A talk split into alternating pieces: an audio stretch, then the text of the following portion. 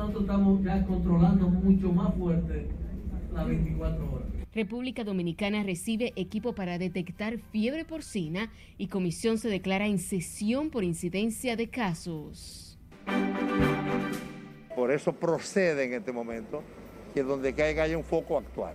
Expresidente Hipólito Mejía asegura caso de fiebre africana es manejable y garantiza no habrá colapso en el sector. Colegio Médico Dominicano advierte se envía mensaje subliminal con el relajamiento de medidas en contra del COVID-19.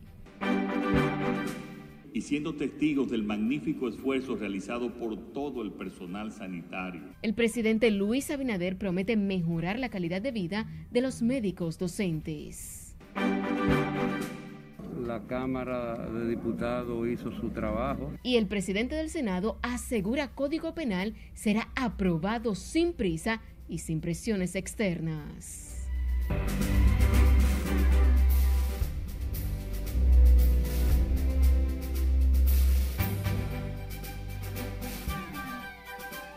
Muy buenas noches, bienvenidos a esta emisión estelar de Noticias RNN. Soy Anete León, para nosotros es un honor ser su referente informativo cada noche.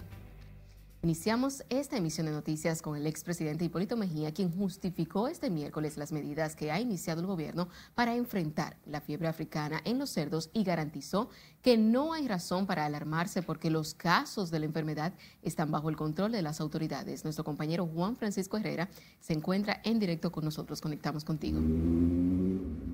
Gracias, buenas noches. El exmandatario se refirió por primera vez a la peste porcina y garantizó la producción de carne de cerdo en el país. El primer mes del cambio de gobierno con don Antonio Guzmán, que ya la, enfermedad había, había cubierto todo el territorio nacional. Hipólito Mejía, quien fue secretario de Agricultura, reveló que tuvo que manejar una situación similar cuando estuvo en el cargo y saludó los protocolos que ha aplicado el gobierno para detener la incidencia de la fiebre africana. Por eso procede en este momento que donde caiga haya un foco actual. Naturalmente, el que se murió, se murió. Ese, hay que enterrarlo, botarlo. Lo enterrarlo lo ideal. Ahora la otra carne se puede consumir perfectamente. Yo consumí el domingo para que usted vea que no, no hace daño en absoluto. Explicó que no hay razones para alarmarse y que el sector porcino no va a colapsar por la pronta ejecución de medidas adicionales dispuestas por el gobierno. Pienso que se está manejando con bastante profesionalidad. Luis le ha dado mucho calor a este proceso. Hay, una experiencia del COVID, pero eh, lo importante es que el 75-80% de la producción de cerdo ya en, en granjas grandes, no en pequeñas granjas, que es una garantía a suplir eh, que no haya un colapso en la producción como hubo en la época mía. A la fecha, más de 15.000 cerdos han sido sacrificados en varias provincias afectadas por la fiebre porcina, situación que pone al borde de la quiebra a cientos de productores. Las autoridades, como medida de precaución, montaron retenes en distintos puntos del país para evitar la propagación de la peste porcina en la República Dominicana. Vuelvo contigo. Gracias, Juan. El ministro de Agricultura, Limber Cruz, anunció este martes que la Comisión para el Control y la Erradicación de Brotes, junto a otros organismos, han establecido puntos de retenes en las provincias afectadas por la peste porcina africana para evitar que la enfermedad se propague a otras demarcaciones. Ana Luisa Peguero nos amplía en directo. Pasamos contigo. Buenas noches. Saludos, buenas noches. Los expertos aseguran que hay que poner mayor atención a los criaderos de traspatio, ya que alegan son más vulnerables para contraer la enfermedad. Nosotros estamos ya controlando mucho más fuerte las 24 horas. Tras la expansión a más de 11 provincias del brote de la peste porcina africana, el ministro de Agricultura dijo que ya se han establecido varios puntos de desinfección en las provincias afectadas. Aquel que tenga y sepa que va a tratar el cerdo escondido se va a encontrar con la triste realidad de que se lo van a quitar, se lo van a inmediatamente no va a poder seguir transitando con los cerdos. Se corre un riesgo importante. La enfermedad ha llamado la preocupación de los ganaderos y los consumidores de carne de cerdo, quienes tienen temor de contagiarse del virus PPA. En ese sentido, miembros del Ejército de la República Dominicana han establecido retenes para evitar el traslado de cerdos enfermos a otras provincias. Eh, nosotros cuando intervenimos en los puntos de retenes, donde pasan algún vehículo con cerdos, automáticamente aplicamos, lo comunicamos con el inspector de sanidad y vemos el protocolo que rige, sea como se nos ha presentado los casos, la devolución a las granjas de origen, como también eh, la incautación de los cerdos. Las autoridades aseguraron que continúan investigando cómo llegó al país la peste porcina africana, cuya enfermedad ha dejado pérdidas millonarias y amenazan la estabilidad del sector porcino. Los primeros casos de la fiebre de peste porcina africana se registraron por primera vez en las provincias fronterizas, extendiéndose inmediatamente a otras demarcaciones del país, sumando ya más de 11 localidades infectadas con la enfermedad. Desde la ciudad ganadera es todo lo que tengo. Yo retorno contigo al estudio. Gracias, Ana, por este reporte. Más de 15.000 cerdos han sido sacrificados en unas 15 provincias afectadas por la fiebre porcina africana, lo que inquieta a los productores, aunque el gobierno ratifica su compromiso de pagarlos al precio del mercado. El presidente del Colegio de Veterinarios asegura que hacen todo lo posible por cortar la propagación de la enfermedad. Y como nos cuenta nuestra compañera Scarlett Wichardo en la siguiente historia, el especialista precisó que el virus es agresivo y encuentra en expansión. Todavía falta mucho más, mucho más el doctor Sigfredo Frías recomienda que los cerdos sacrificados sean enterrados en fosas comunes. El médico veterinario explica además que estos no deben ser lanzados a cañadas. Hay que tomar un, nivel alto de conciencia, tanto los productores como el, el Estado dominicano, para evitar que esto se siga expandiendo. Estima que la gripe porcina africana dejará pérdidas millonarias en ese sector. Entre entre 10 mil ahora, entre 10 mil a 30 mil, 40 mil millones de pesos. O sea, se van, se pueden estar en juego. Son mucho más, estoy siendo prudente.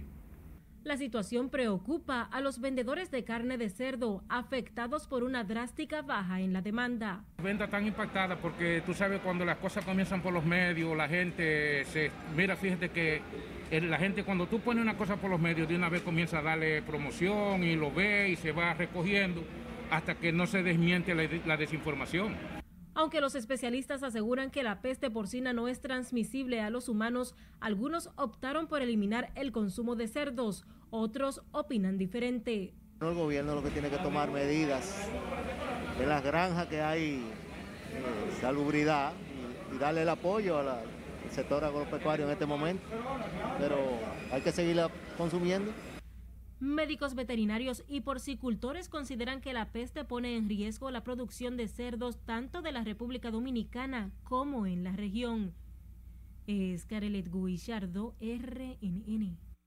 Dándole continuidad a este tema, la presidenta de la Asociación Dominicana de Exportadores, Elizabeth Mena, aseguró este miércoles que el brote de la peste porcina africana no afectará de manera directa las exportaciones. Aseguró que los estudios realizados acerca de la enfermedad, cuyos resultados están establecidos en la base de datos de AduExpo, arrojan que esa enfermedad no repercutirá de manera negativa en ese sector. Exportaciones, principalmente nuestros gremios principales o nuestros grupos principales son eh, las exportaciones nacionales. Eh, la principal es la minería y luego tenemos la, industria. En el área de agro tenemos principalmente lo que es el, cacao, el tabaco, los bananos y el azúcar. Ya cuando hablamos de carne, lo que es pollo y, el, cerdo, no necesariamente tienen un gran impacto en nuestra matriz literalmente eh, exportadora. Asimismo, la presidenta de AdoExpo destacó que poco a poco se comienza a estabilizar las relaciones con Haití en materia de exportaciones. Elizabeth Mena ofreció estas declaraciones tras el lanzamiento del torneo de golf AdoExpo 2021 que se llevará a cabo este 21 de agosto. A propósito de este tema, la Secretaría de Asuntos Agropecuarios de la Fuerza del Pueblo expresó hoy preocupación por la circulación en territorio dominicano de la peste porcina africana y sugirió al gobierno la creación de un fondo especial para determinar y erradicar los brotes de esa enfermedad. Su titular, Salvador Chío Jiménez, dijo que la situación exige un esfuerzo conjunto de autoridades, las instituciones vinculadas y profesionales especializados en el manejo de ese tipo de enfermedades. B edificar a la población con la participación del Ministerio de Salud de que pueden continuar consumiendo carnes de cerdo y sus derivados en vista de que la peste porcina africana no es transmisible a los humanos. Y C, enfatizar la necesidad de que todos los porcicultores intensifiquen las medidas de bioseguridad en sus propiedades para evitar el ingreso de la enfermedad. La Fuerza del Pueblo propuso a las autoridades del gobierno establecer un cordón sanitario y técnico en los lugares con casos de fiebre porcina para evitar mayores focos de contagio y expansión. El ministro administrativo de la presidencia defendió hoy los logros del presidente Luis Abinader en su primer año de mandato, entre ellos el éxito del combate de la pandemia, los programas sociales y la promoción de la independencia del Poder Judicial. Si le dice Aquino, tiene la historia. Nunca ha habido un apoyo a la institucionalidad del país más firme que la que ha impulsado el presidente Abinader en este año. Para José Ignacio Paliza, la gestión de Luis Abinader exhibe muchas luces con realizaciones tangibles en favor del bienestar y el desarrollo. Frente a la llegada al poder fue nombrar un Ministerio Público independiente y en esa tesitura, en el fortalecimiento institucional, solamente para colocarlo sobre la mesa, Hoy tenemos un Tribunal Superior Electoral independiente, una Junta Central Electoral independiente, una Cámara de Cuentas independiente, un defensor del pueblo independiente. Paliza también urgió la necesidad de aprobación del Código Penal con amenaza de perimir en el Senado debido a contradicciones en los integrantes de una comisión encargada del estudio de la propuesta enviada por la Cámara de Diputados. al tiempo en el que reconocemos la necesidad de tener un nuevo código que pueda reunir y pueda eh, penalizar algunas, algunos nuevos tipos eh, penales que en realidad hoy en el marco de la ley actual, del código actual que tiene 200 años. Avaló la decisión del gobierno de levantar el toque de queda en el Distrito Nacional y la provincia La Alta Gracia debido a que llegaron al 70% de su población vacunada. Obligará esto, en la medida que avance el tiempo, la responsabilidad individual de cada uno de nosotros a poder mantener las normas, el distanciamiento y guardar las, las mejores de los parámetros. Tendremos que ir acostumbrándonos a vivir lamentablemente con el COVID e ir venciéndolo con nuestra ingenuidad, con nuestra resiliencia y con nuestro compromiso individual de cada uno. Sin embargo, José Ignacio Paliza llamó a la población a no bajar la guardia con el COVID. Sila Disaquino, RNN. En otro orden, los ciudadanos que asisten a los centros de vacunación favorecen la decisión del gobierno de liberar el toque de queda tanto en el Distrito Nacional como en la provincia de la Altagracia. También llaman a la población a continuar vacunándose para que todo el país logre superar el 70% de la inmunización. Eso quiere decir que ya vamos a estar más o menos normal. Esta es mi tercera dosis para salir de esto, gracias a Dios. Por los asuntos económicos eh, es importante porque las personas tienen que seguir trabajando y tienen que seguir haciendo su vida normal. Ya esto es una nueva normalidad. la vacunación está bien, la gente está acudiendo masivamente y nada, tenemos más del 70 supuestamente en el distrito. Esperamos que en las otras provincias sigan vacunándose igual. Por tercera ocasión, el centro de vacunación que opera en el Centro Olímpico recibió más de 200 prospectos de béisbol que fueron llevados por las academias para recibir primera, segunda y última dosis contra el COVID-19. En tanto que ciudadanos consultados favorecen el levantamiento del toque de queda a partir del próximo lunes en el Distrito Nacional y también en la provincia de la Altagracia por haber alcanzado el 70% de su población vacunada contra el COVID-19. Laura Lamar nos cuenta más y yo escuché ya que ya el distrito está abierto. En muchos sectores del Gran Santo Domingo generó alivio el anuncio del fin de las restricciones de horario en el Distrito Nacional. Ven la eliminación del toque de queda como el inicio del regreso a la normalidad. Bueno, eso yo lo veo muy bien porque ya en verdad el toque de queda nunca ha existido. Porque los dominicanos, nosotros los dominicanos somos muy imprudentes. ellos cerraban la calle y todavía los barrios, los barrios llenos de gente. Yo estoy perfectamente que tienen que abrirlo ya y más que el turismo también está muy afectado, o sea que el, con el toque de queda el turismo se refluye mucho. Igual que Tony, muchos coinciden con las autoridades en la importancia de preservar las medidas de prevención como uso de mascarilla y evitar aglomeraciones. El que se levante siempre y cuando mantengamos la línea de, de mantenernos con nuestra mascarilla puesta y, y nuestro, usar nuestro alcohol y la higiene para que no vuelva de nuevo rebote para atrás, porque tenemos miedo de que vuelvan de nuevo para atrás. Fue lo correcto que se hizo, ese levantamiento del toque de queda, ya que había una incertidumbre dentro de la ciudadanía, que, que la hora, que si lo quitan, que no lo quitan, ya lo quitaron definitivamente. Yo diría que fue una buena medida, porque como se dice en los comentarios que siempre se hace, hay que acostumbrarse y a vivir con el COVID. Las autoridades llaman a la población a seguir vacunándose contra la enfermedad para poder lograr un levantamiento total de las restricciones de circulación a nivel nacional. Gabriela Mar, RNN. Recuerde seguirnos en las diferentes cuentas de redes sociales con el usuario arroba noticias RNN y a través de nuestro portal digital www.rnn.com.do porque actualizamos todas las informaciones las 24 horas del día, los 7 días de la semana. También recuerda escuchar nuestras dos emisiones de noticias a través de Spotify y demás plataformas digitales similares porque RNN Podcasts es una nueva forma de mantenerse informados con nosotros. En una semana nos informen de esa solicitud. Nos vamos a nuestra primera pausa comercial de la noche. Cuando regresemos, sabrá la promesa del presidente Luis Abinader para mejorar la calidad de vida a médicos docentes. Además, le diremos lo que aprobó la Cámara de Diputados que ayudará a ampliar el programa de vacunación. Lo sabrá luego de la pausa.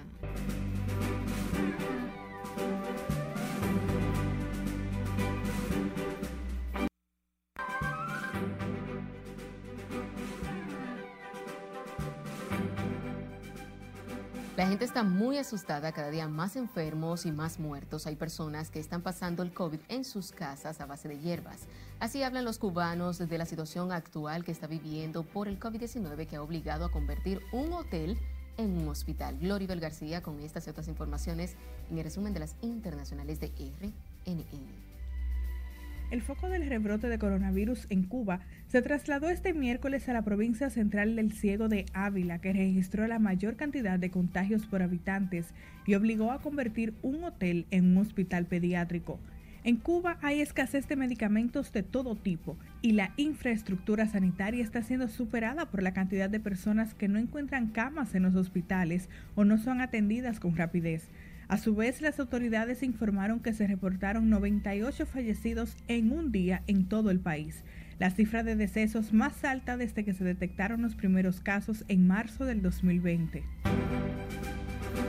El brote de la variante Delta del nuevo coronavirus en China llegó a Wuhan, el epicentro original de la pandemia, lo que ha provocado que se hagan pruebas en toda la ciudad mientras las autoridades se esfuerzan por contener las primeras infecciones locales que se registran en la ciudad desde hace más de un año.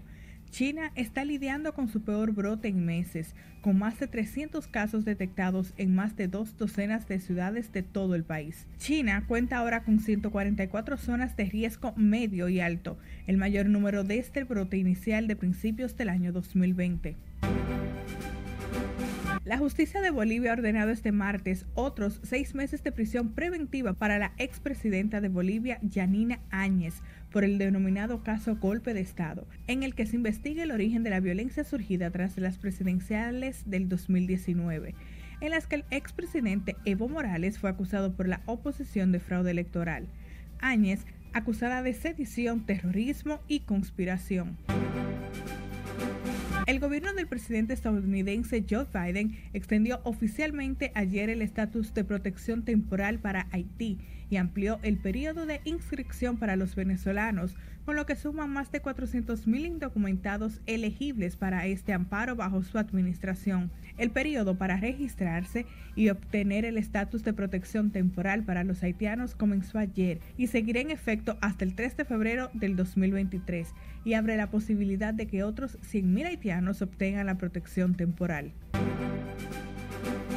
Groenlandia, que posee la segunda capa de hielo más grande del mundo después de la Antártida, ha registrado en los últimos días un deshielo masivo de más de 20 toneladas de hielo y temperaturas récord en el este de esta isla situada en el Atlántico Norte. Las temperaturas elevadas obedecen a la combinación de altas presiones, sol y ausencia de viento, que provocaron que el aire no se moviese y se fue calentando progresivamente. No obstante, las temperaturas en esa zona han regresado a valores más normales y se han situado entre los 9 y 14 grados. En las internacionales de RNN, Gloribel García.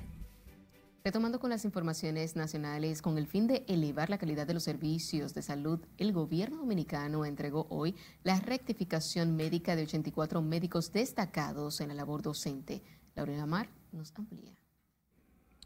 En ese sentido, y siendo testigos del magnífico esfuerzo realizado por todo el personal sanitario, se trata de un primer grupo de candidatos para dar cumplimiento a la implementación de este proceso de recertificación médica. La ceremonia estuvo encabezada por el presidente Luis Abinader. En su mensaje prometió mejorar la calidad de vida de los galenos docentes en respuesta a una petición del doctor José Joaquín Puello. Y en esa petición, doctor José Joaquín Puello, designo a la vicepresidenta Raquel Peña, junto con la misma comisión que está aquí hoy, para que en una semana nos informe de esa solicitud suya, que es más que merecida. Nosotros la vamos a, vamos a ver cómo podemos cumplirla desde el punto de vista de nuestras eh, posibilidades, pero estamos seguros de que vamos a hacer algo en esa dirección creo que el Estado, esa es la petición, y lo digo con mucha humildad, presidente, el Estado puede hacer algo más, un poco más, por aquellos que dedicaron tantos años a la docencia y a trabajar en nuestros, en nuestros hospitales. Y con ello, eh, otorgarle un seguro médico, y lo digo de todo corazón, presidente, de todo corazón el presidente del Colegio Médico Dominicano, Waldo Ariel Suero, afirmó que con esta iniciativa resalta la labor docente de la formación de nuevos especialistas en distintas áreas de la salud. Producto de los acuerdos con el gobierno, esto, estos resultados los estamos viendo hoy. Nuestro excelentísimo señor presidente de la República hoy se llevaría el mérito de ser el primer presidente de la República que inicia y implementa formalmente la recertificación médica en la República Dominicana. La puesta en funcionamiento del Consejo Nacional de Recertificación Médica constituye una de las obras más trascendentes del gobierno del presidente Luis Abinader. En este acto de recertificación pidieron la actualización del currículum académico de medicina para dotar a los futuros médicos de nuevos conocimientos. A pesar de que en el año 2005 se aprobó en el país la ley de recertificación médica, es la primera vez que se da cumplimiento a esta ordenanza. Laurila Mar, RNN. En otra información, la Cámara de Diputados aprobó en única lectura una primera enmienda al contrato suscrito con la farmacéutica Pfizer para recibir en el país más de un millón de vacunas contra el COVID-19 donadas por la empresa. Jesús Camilo con la historia. Vamos arriba, diputados, por favor, que tenemos el quórum bien precario. La Cámara de Diputados aprobó sin contratiempos la enmienda para que el país reciba en calidad de donación más de un millón de vacunas que el gobierno de los Estados Unidos de América ha ofrecido donar a la República Dominicana cerca de un millón de dosis de vacunas Pfizer Biotech contra la COVID-19 y su diluyente. Para ello, además de suscribir acuerdo de donación con los Estados Unidos, es necesario modificar el contrato de fabricación y suministro suscrito con Pfizer Free Zone Panamá.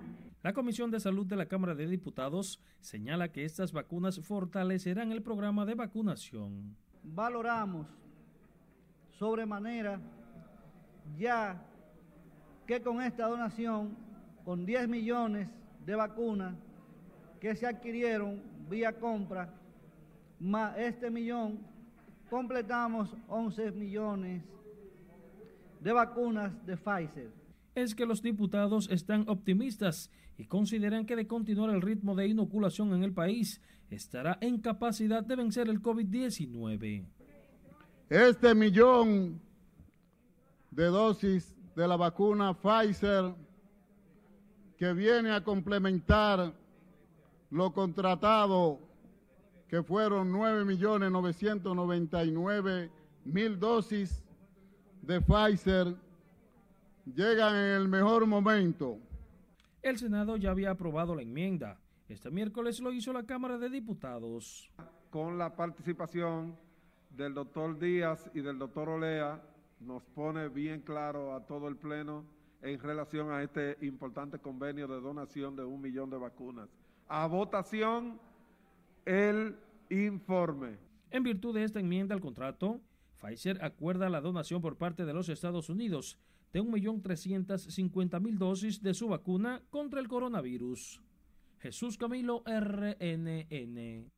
Y sepa que la baja ocupación hospitalaria que ha registrado el país en este momento da un respiro al personal médico que tiene un año y medio trabajando sin descanso con la pandemia del COVID-19. Margaret Ramírez con los detalles. como que estamos viendo ya la luz al final del túnel. La estrepitosa caída en la positividad diaria se pone de manifiesto en la baja en la hospitalización, que se traduce en disponibilidad de camas, unidad de cuidados intensivos y ventiladores. A lo largo del último mes, la positividad diaria cayó de 10.22 puntos porcentuales hasta colocarse en alrededor de 6.86%, un alivio para el personal médico. Pocos ingresos, tenemos una disponibilidad alta de cama, tanto en UCI, en internamiento, el triaje se ha mantenido vacío, igual el aislamiento se ha mantenido vacío. Esto queremos que se mantenga así y que en el nombre de Jesús podamos ya salir de esta situación. En clínicas y hospitales ha bajado significativamente el número de personas en salas de espera, también quienes buscan pruebas COVID. Comenzado ya a reducirlo, incluyendo los números de respiradores. Y con eso conlleva también, como te entenderá, una reducción de personal, porque es un gasto bastante elevado que hay que tener, inclusive con un solo paciente que tenga un respirador. Un solo paciente que tenga un respirador lleva una vigilancia constante. De...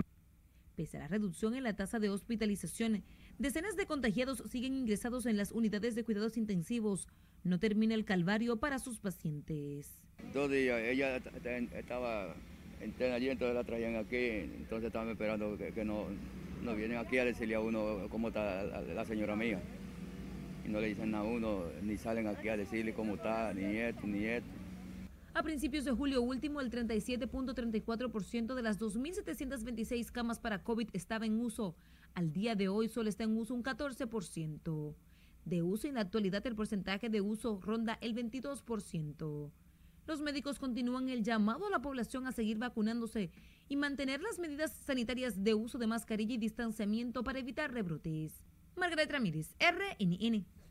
Tres personas murieron y 336 se contagiaron con COVID-19 en las últimas 24 horas, informó hoy el Ministerio de Salud Pública. El boletín epidemiológico número 503 emitido esta mañana fija en 343.186 los casos acumulados y 3.971 los dominicanos fallecidos desde el inicio de la pandemia en marzo del año 2020. Actualmente, 14.354 personas siguen infectadas por el virus y 324.861 personas superaron la enfermedad. Las autoridades aseguran haber procesado ayer 5.784 muestras para detectar el virus, 1.113 de ellas a pacientes contagiados. En tanto que la vicepresidenta de la República, Raquel Peña, informó de la llegada de un nuevo lote de 100.620 vacunas de la farmacéutica Pfizer BioNTech. La vicemandataria aprovechó para destacar el levantamiento del toque de queda en la provincia de la Altagracia y el Distrito Nacional, justificado por el número de personas vacunadas con la segunda dosis. La coordinadora del Gabinete de Salud manifestó que con la llegada de este cargamento se dará continuidad al Plan Nacional y la jornada permanente de vacunación que se lleva a cabo en el país.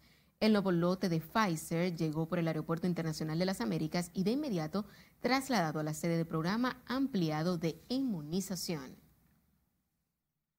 El ministro de Salud Pública, Daniel Rivera, informó que continúa en aislamiento el turista chino ingresado en el Hospital Ramón de Lara bajo sospecha de estar contagiado de la enfermedad conocida como la viruela del mono. Precisó que el paciente está asintomático y están realizando las pruebas correspondientes y están a la espera de los resultados para dar un informe oficial del caso. Porque acuérdense, fue un contacto. Él no tiene ningún síntoma, ya el periodo de que podía manifestarla clínicamente ya pasó. Eso fue el 9 de julio y hoy estamos a 4 de agosto. Pero mandamos las pruebas a la CDC de Atlanta para tenerlo. Eso tarda sus dos o tres semanas, lo que ellos quieran. Indicó que el paciente está bajo estricta observación hasta tanto lleguen los resultados de las analíticas enviadas al Centro para el Control de las Enfermedades de Estados Unidos y se determine las condiciones. La empresa de soluciones logísticas DP World facilitó al gobierno el uso de las instalaciones para realizar el proceso de carga, descarga y verificación de 8.6 millones de vacunas contra el COVID-19 que a la fecha han arribado al país provenientes de China. La empresa resaltó la satisfacción que ha presentado poder colaborar con el gobierno en todo el proceso de llegadas de vacunas, poniendo a disposición las facilidades e infraestructura logística con la que cuenta la compañía en el país. DP Work aseguró que desde el inicio de la llegada de lotes de vacunas al país han sido un soporte en toda la operatividad. De su lado, el ministro de Industria, Comercio y MIPIMES, Víctor Ito Bisonó, tildó de políticas las protestas realizadas por empleados cancelados de esa institución que reclaman sus prestaciones. Sin embargo, admitió la deuda y dijo que la están pagando por etapas. Ese es su derecho. Eh, habrá que ver de qué manera lo hacen. Por ejemplo, yo observé ayer, para protestar usted no tiene que interferir la 27 de febrero, la principal arteria basta y sobra con que usted vaya al ministerio o que se pongan eh, con los cartelones donde quieran. Por eso yo creo que tiene algún, algún matiz político quizás de llamar la atención y no lo hacen allá, lo hacen en todos sitios. Lo que yo sí creo es que hay que cumplir con la ley, es un mandato del presidente, se va a hacer así en la medida de las posibilidades. El funcionario también dijo que en Industria y Comercio tienen listos los cheques de decenas de ex empleados que no los han retirado. La explotación minera en la República Dominicana puede potenciar la generación de riquezas, empleos de, de mejor calidad y bienestar para los ciudadanos, afirmó así hoy Antonio Almonte, ministro de Energía y Minas. Sin embargo, admite que hay un reto concienciar a la ciudadanía de posibilidad de desarrollar la industria minera sin afectar los recursos naturales ni lesionar los derechos sociales de las comunidades. Ese es el gran reto, cómo conciliar el desarrollo y la explotación de una industria que ciertamente tiene impactos ambientales y sociales, cómo conciliarlo con el respeto a los recursos naturales y a la sociedad. Y ese es un reto fundamental que tiene por ejemplo, el gobierno, mediante el celo en la aplicación de la ley de medio ambiente y las normativas que resguardan esos recursos. Almonte insistió en la importancia de un debate más amplio sobre la exploración y explotación de yacimientos mineros en territorio dominicano. Y recuerde seguirnos en las diferentes cuentas de redes sociales con el usuario arroba noticias RNN y a través de nuestro portal digital www.rnn.com.do porque actualizamos todas las informaciones las 24 horas del día, los 7 días de la semana. También recuerde escuchar nuestras dos emisiones de noticias a través de Spotify y demás plataformas digitales similares porque RNN Podcasts es una nueva forma de mantenerse informados con nosotros. Pero cada sector tiene que entender. De nuevo un corte comercial al volver, les diremos la respuesta del presidente del Senado a los que presionan para aprobar el Código Penal. Y somos legisladores igualitos. Se respete. Que respeten también. También lo que piensan abogados y diputados de las diferencias en el Congreso por retraso de aprobación del código. No se vaya, siga con RNN, emisión estelar.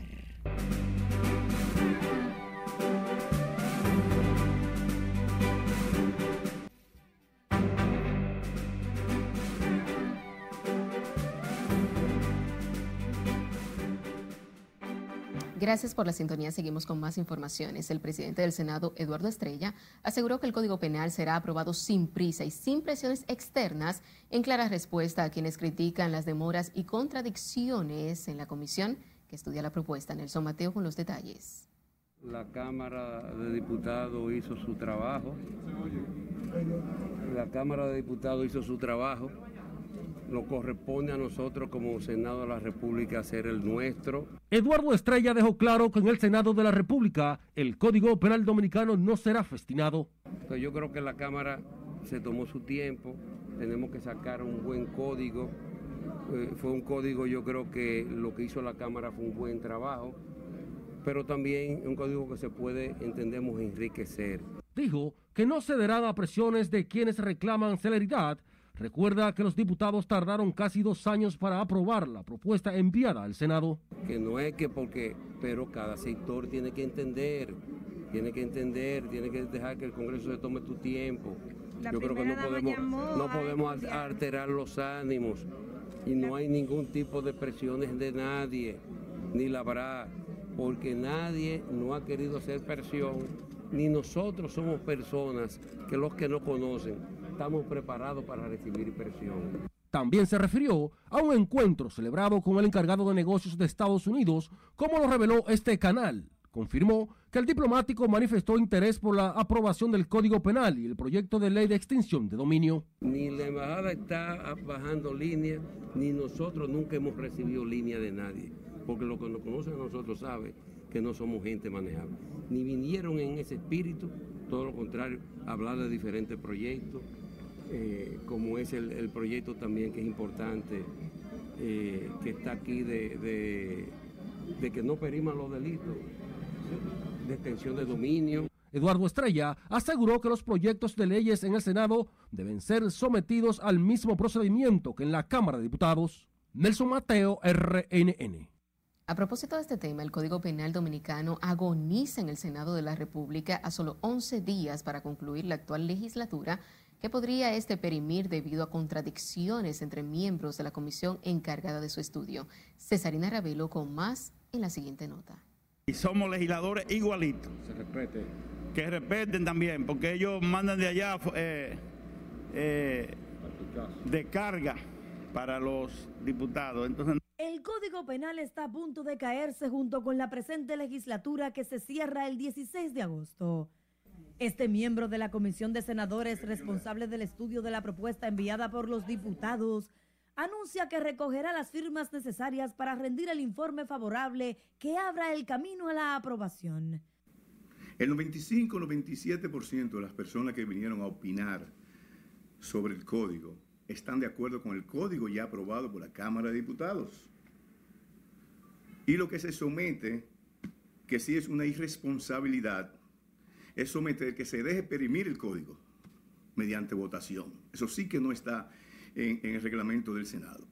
Su oponente peledeísta Iván Lorenzo insiste en que no hay tiempo para estudiar y aprobar las reformas al Código Penal. Además, nosotros tenemos que respetar lo que es el criterio de decenas de instituciones y de personalidades que pasaron por aquí y nos externaron su posición. Nosotros no hemos tenido ni siquiera la oportunidad de examinar el, el legajo de documentos que nos han depositado las diferentes instituciones. Se unió al debate el vocero reformista en la Cámara de Diputados Máximo Castro Silverio con una postura más cáustica. Me preocupa eh, cosa que yo no hubiera visto nunca. La confrontación que aparenta que pudiera darse en el Congreso, en las dos alas, tanto en el Senado que la Cámara de Diputados, una confrontación no le conviene, no le conviene a la estabilidad democrática del país. El veterano legislador defendió el trabajo de los diputados en el análisis y estudio de los más de 400 artículos que componen el Código Penal. Cuestionó las críticas hechas por algunos senadores. Cesarina Ravelo, RNN. Seguimos con este tema ya que los juristas Carlos Salcedo y Olivo Rodríguez Huerta calificaron como un mamotreto el proyecto del Código Penal, por lo que deben profundizar en el Senado de la República antes de su aprobación. Sin embargo, los diputados Pedro Botello y Rubén Maldonado culpan a la bancada del PRM la tardanza en aprobar este proyecto. Juan Francisco Herrera con los detalles. Ese código le faltan algunos días de trabajo, que se reintroduzca de nuevo las reacciones continúan surgiendo en torno al Código Penal que se encuentra en el Senado de la República para su aprobación. El jurista Olivo Rodríguez Huertas, aunque hizo recomendaciones para la nueva pieza, indicó que se debe estudiar más en la Cámara Alta. Eh, ya la Cámara de Diputados amplió bastante, entonces ya el Senado está trabajando, que trabaje ampliamente en la nueva legislatura, se corrijan todos esos entuertos y todos esos tollos que hay dentro del código y que se saque antes de finalizar en el, año un código que responda a las expectativas actuales de la sociedad. Otro que considera apresurado aprobar el nuevo Código Penal fue el abogado Carlos Salcedo. Es una legislación de obligatoria revisión de ajustes después de dos siglos. La criminalidad ha avanzado muchísimo, hay nuevas formas de criminalidad que hay que identificar, pero necesariamente hay que entender que el Congreso Nacional es un espacio de discusión deliberativa y democrática. Aunque los diputados Rubén Maldonado y Pedro Botello responsabilizan al PRM si el Código Penal vuelve a perimir en el Congreso. Si el Senado no aprueba el proyecto, evidentemente que el partido mayoritario en materia de legisladores en el Senado, que es el Partido Revolucionario Moderno, parece que entonces no lo quiere. Lo que sucede es que aquí hay una situación y es que hay una línea partidaria o una línea política que tiene la mayoría en el Senado de la República, que todo el mundo aquí conoce, que quiere imponer eh, su criterio en el código. El código penal que está pendiente de su aprobación en el Senado ha dividido legisladores y distintos grupos de la sociedad que tienen posiciones radicales en torno al proyecto. Juan Francisco Herrera, RNN. En otra información, murió esta madrugada el hijo de menor edad del empresario Ángel Rondón. Estaba ingresado desde el lunes en el área de cuidados intensivos en un centro médico del Distrito Nacional. Hoy Rondón informó el deceso de Ángel Jr. en su cuenta de Twitter con un conmovedor mensaje dedicado a su retoño ido a destiempo. Descansa en paz, mi eterno guerrero Ángel Jr. Rondón, te amaré por siempre, dice el tuit colocado por Rondón a las 5.29 de la mañana. El pasado martes, Rondón, principal imputado por los sobornos de Odebrecht, pidió permiso a las juezas del primer tribunal colegiado que lleva el juicio de fondo para ausentarse. Eso motivó la postergación de la audiencia para mañana jueves. La Policía Nacional apresó a tres hombres involucrados en el asalto a una farmacia en Villa Fundación, provincia Peravia. Se recuerda que a través de un video que se hizo viral, se observa a varios hombres cuando irrumpen en la farmacia, golpean al propietario y cargan con más de 190 mil pesos. Se continúan las labores investigativas a los fines de capturar a los demás implicados en el asalto y ponerlos a disposición de la justicia junto a los detenidos ya mencionados. Ayer martes este video se hizo viral en las redes sociales. Fue analizado por agentes policiales que lograron identificar a los delincuentes que asaltaron la farmacia Villa Fundación en Baní. Uno de los asaltantes era el delivery de esta farmacia. En otro orden, el presidente del condominio Malecón Center denunció hoy que es víctima de chantajes por parte de personas a las que acusa de realizar embargos temerarios, ilegales y abusivos. Ramón Lozada Peña argumenta que tiene en la actualidad embargos por más de 27 millones de pesos por parte de unos deudores que no identificó. En este momento se están dando con una persona que no ha hecho ocho embargos corridos. Ahí están esas ocho notificaciones de los embargos. Y le garantizo que es una persona insolvente y que tiene deudas con nosotros de prácticamente el mismo valor de lo que es propietario en Maleconsente. Por tanto, no tiene nada que perder. Eh, pero se ha dado antes, en otros tiempos. Por ejemplo, en el mes de agosto recibimos un embargo de otro individuo de la misma manera ese nos tomó cuatro meses levantar ese embargo, señores. Rosada Peña pidió a las autoridades adoptar las medidas del lugar para poner fin a esa situación que asegura afecta al condominio Malecon Center y a sus empleados. En otro giro informativo, la esposa de un joven de 22 años que se debate entre la vida y la muerte en el hospital Marcelino Vélez Santana, en Herrera, por las heridas recibidas en un atraco, solicita ayuda para comprar la sangre y otros insumos que no le suple ese centro. La mujer embarazada y con otros siete niños informó que la pareja es motoconchista y ella vende café y no cuenta con seguro médico ni recursos económicos. Yo soy una mujer embarazada con siete niños y este con este son ocho. Necesito una ayuda con mi esposo, porque ya yo no aguanto más. Yo mi esposo no tiene seguro. Y yo tengo que estar día y noche para la Cruz Roja buscando sangre, pidiendo dinero. Ya nadie me puede ayudar, mire. Esto es sangre, ahí hay 6 mil de sangre, ahí hay 5 de sangre, son 11. Y aquí hay 2.500 más de sangre. La dama, quien está en el último trimestre de su octavo embarazo, también pide a la policía atrapar los atracadores que hirieron de gravedad a su esposo. Si usted desea cooperar con Elizabeth Méndez, puede llamar al teléfono 829-477-1199. La administradora de subsidios sociales del gobierno informó hoy la suspensión de unos 600 colmados de la red de abastecimiento a familias beneficiarias por la Comisión de Acciones Ilícitas. Digna Reynoso aclaró que han iniciado en Barahona la devolución de los recursos recuperados. Sabemos nosotros y nosotras que tenemos más de 6 mil colmados, pero también sepan ustedes, Paliza, que tenemos 600 colmados, suspendido el verifón por mala práctica. Que hoy estamos iniciando lo que es la devolución de algunos, pues, específicamente en Barahona, a algunos beneficiarios y beneficiarios que les sustrajeron sus recursos. Digna Reynoso presentó hoy 23 colmados que fueron remozados por la administradora de subsidios sociales con una inversión de entre 700 mil a 1.200.000 pesos. Está ahora mismo que usted sale en balde, usted no pica ni, ni, para una sopita ahora mismo. Nos vamos a nuestra última pausa comercial de la noche. Cuando retornemos, habla de los fuertes golpes que ha recibido la producción agropecuaria en San Juan de la Maguana trabajando en conjunto para acompañar a cada madre en el momento que dé a luz. La lactancia materna, al regresar les contamos todos los detalles.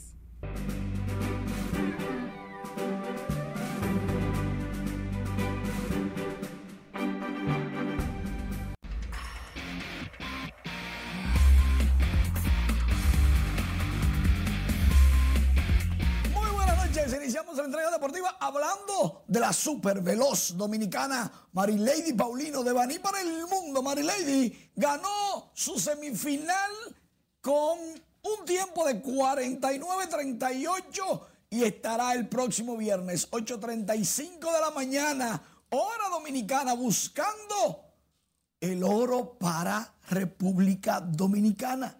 Marilady, la única que en el atletismo ha ganado y ha saludado a todos los rivales.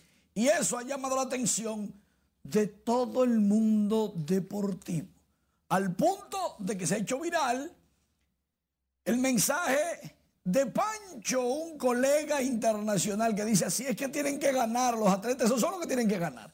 Luis Castillo, por su lado, de los Rojos de Cincinnati, lanzó seis entradas, ganó su tercer juego de manera consecutiva, ahora tiene récord de 6 y 10, una efectividad de 4.05, 6 a 5. Cincinnati le ganó a los mellizos de Minnesota en ese partido, en el mismo primer episodio. Jorge Polanco le conectó cuadrangular. La única carrera que Luis Castillo estuvo permitiendo fue el cuadrangular número 18 de Jorge Polanco, 67 de por vida. Mientras tanto, contra Toronto, José Ramírez la mandó al morro de Montecristi. Fue su cuadrangular número 24 de la temporada, pero Toronto ganó el juego de manera fácil, 8 carreras por 6.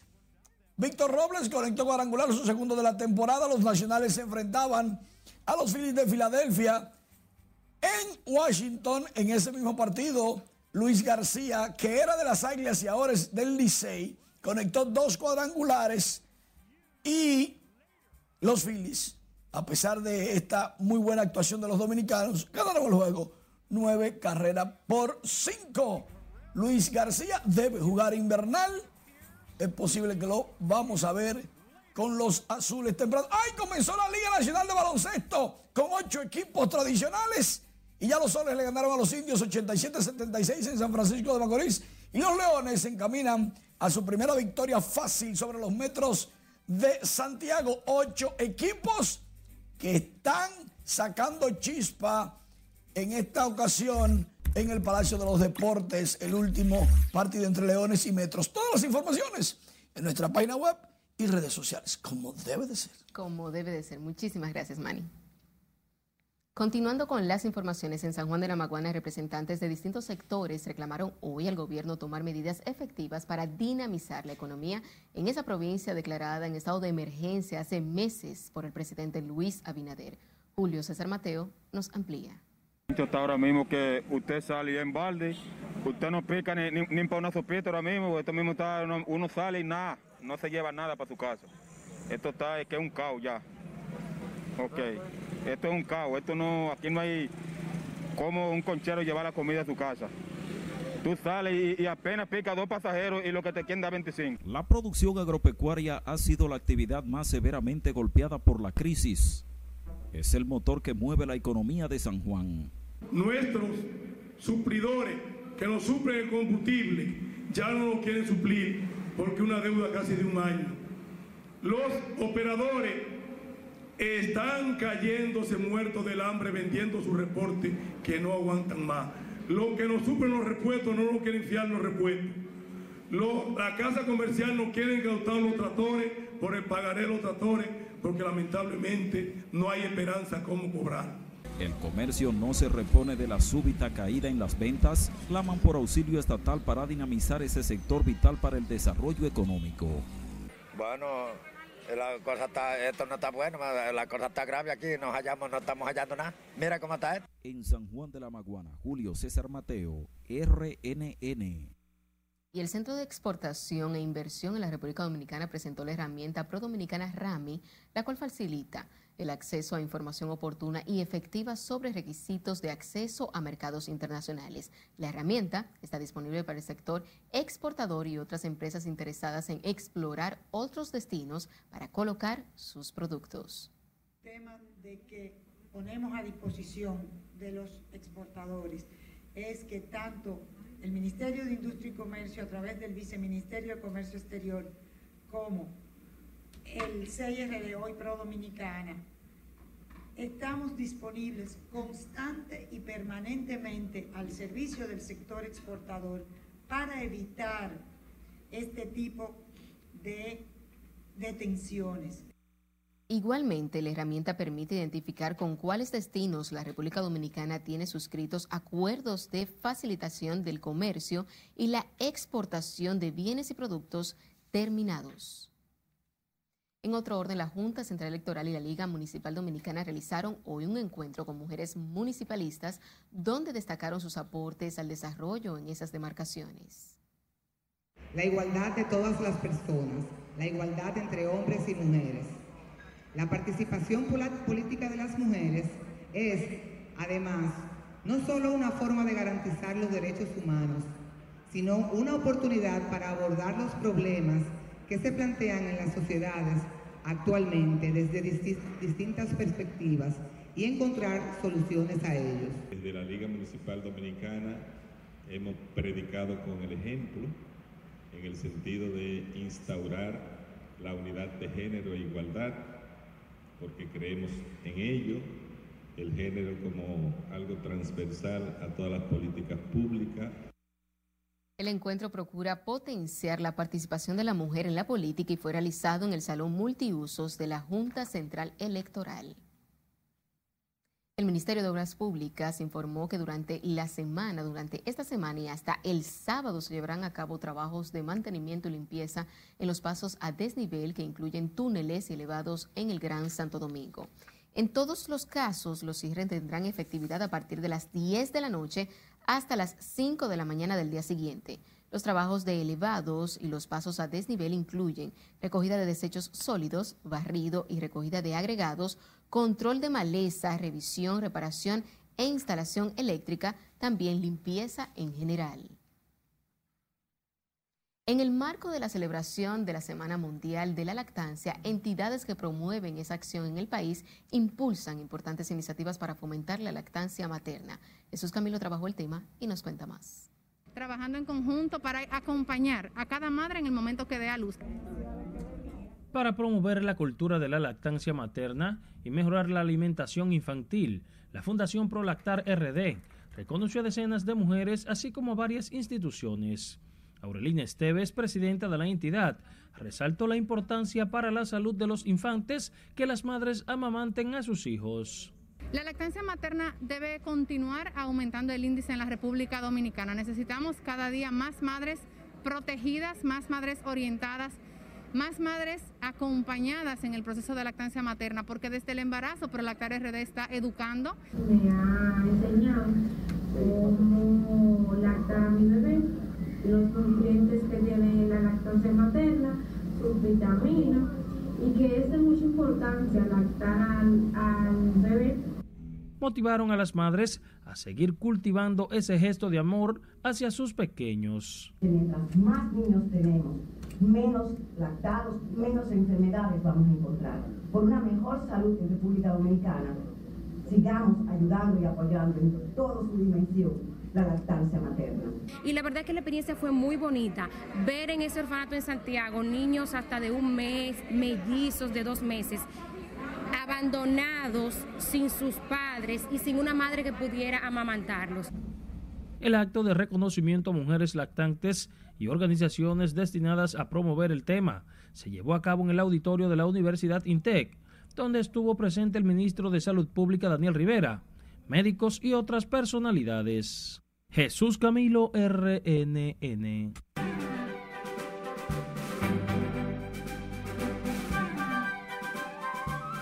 Hola, ¿qué tal? Muy buenas noches. Diputados aprueban resolución por Johnny Ventura. La Cámara de Diputados aprobó una resolución en la que solicita al presidente Luis Abinader la creación del Museo Nacional del Merengue Dominicano Johnny Ventura. La iniciativa, firmada por los diputados de la Fuerza del Pueblo, en uno de sus considerandos establece que Juan de Dios Ventura Soriano, Johnny Ventura, grabó la mayoría de los merengues emblemáticos como son la Agarradera, Salsa Patulechón, Ley Seca, El Pingüino, Patacón Pisado, El Tabaco, El Carbonero y muchos más. Representantes de la Asociación de Mocanos residentes de Santo Domingo se reunieron con una comisión de regidores en el Ayuntamiento del Distrito Nacional, en donde depositaron una propuesta para que la calle Moca del sector Villa Juana conserve su nombre. La asociación sugiere que la construcción de un bulevar podría erigirse en la avenida Quinto Centenario del mismo sector de Villajuana, considerando que cumplió su misión de resaltar los 500 años del descubrimiento de América. El pasado viernes, la alcaldesa manifestó a los familiares del artista que la calle Moca será bautizada como el Boulevard Juan de Dios Ventura Soriano. Rihanna es la cantante femenina más rica del mundo con una fortuna de 1.700 millones de dólares según Forbes. Más de la mitad de su fortuna, un estimado de 1.400 millones de dólares, proviene del valor de Fenty Beauty, marca de cosméticos de la cual es propietaria. Gran parte del resto radica en su participación en su compañía de lencería, con un valor estimado de 270 millones y sus ganancias de su carrera como artista y actriz. Con una propuesta de trabajo institucional cargado de retos y desafíos apegados a enarbolar valores trascendentales para la institución, la periodista Marilyn Ventura juró como nueva presidenta de la Asociación de Cronistas de Arte, Acroarte, filial Santiago, en un acto histórico sin precedentes por primera vez en conjunto se juramentan el Comité Ejecutivo Nacional que encabeza Emilín Valdera y la nueva Junta Directiva de la filial de Santiago de la Asociación de Cronistas de Arte. Y soy artista igual para el mes de agosto en todo el Caribe y Centroamérica. Y nuestra reina del merengue, Mili Quesada, es la portada y embajadora ecual de Spotify para Centroamérica y el Caribe por todo el mes de agosto. Esta iniciativa elige cada mes a una exponente de música que represente esta campaña y que sirva de vocera con la intención de alzar la voz de muchos artistas del mundo que necesitan una oportunidad en la industria. La merenguera, bajo la distribución digital de la Oreja Media Group, ha roto esquemas posicionándose en la era digital y llevando su música alrededor del mundo. Enhorabuena para nuestra reina del merengue a recibir este importante reconocimiento y en noviembre recibirá definitivamente el más importante en toda su carrera, la excelencia musical del Latin Grammy. Y a esa le vamos a estar dando seguimiento. Hasta aquí diversión feliz resto de la noche. Merecidísimo porque es un artista que se ha reinventado y ha permanecido en el tiempo. Así es, más de 40 años de carrera. Muchísimas gracias. Contigo finalizamos esta emisión estelar de Noticias RN.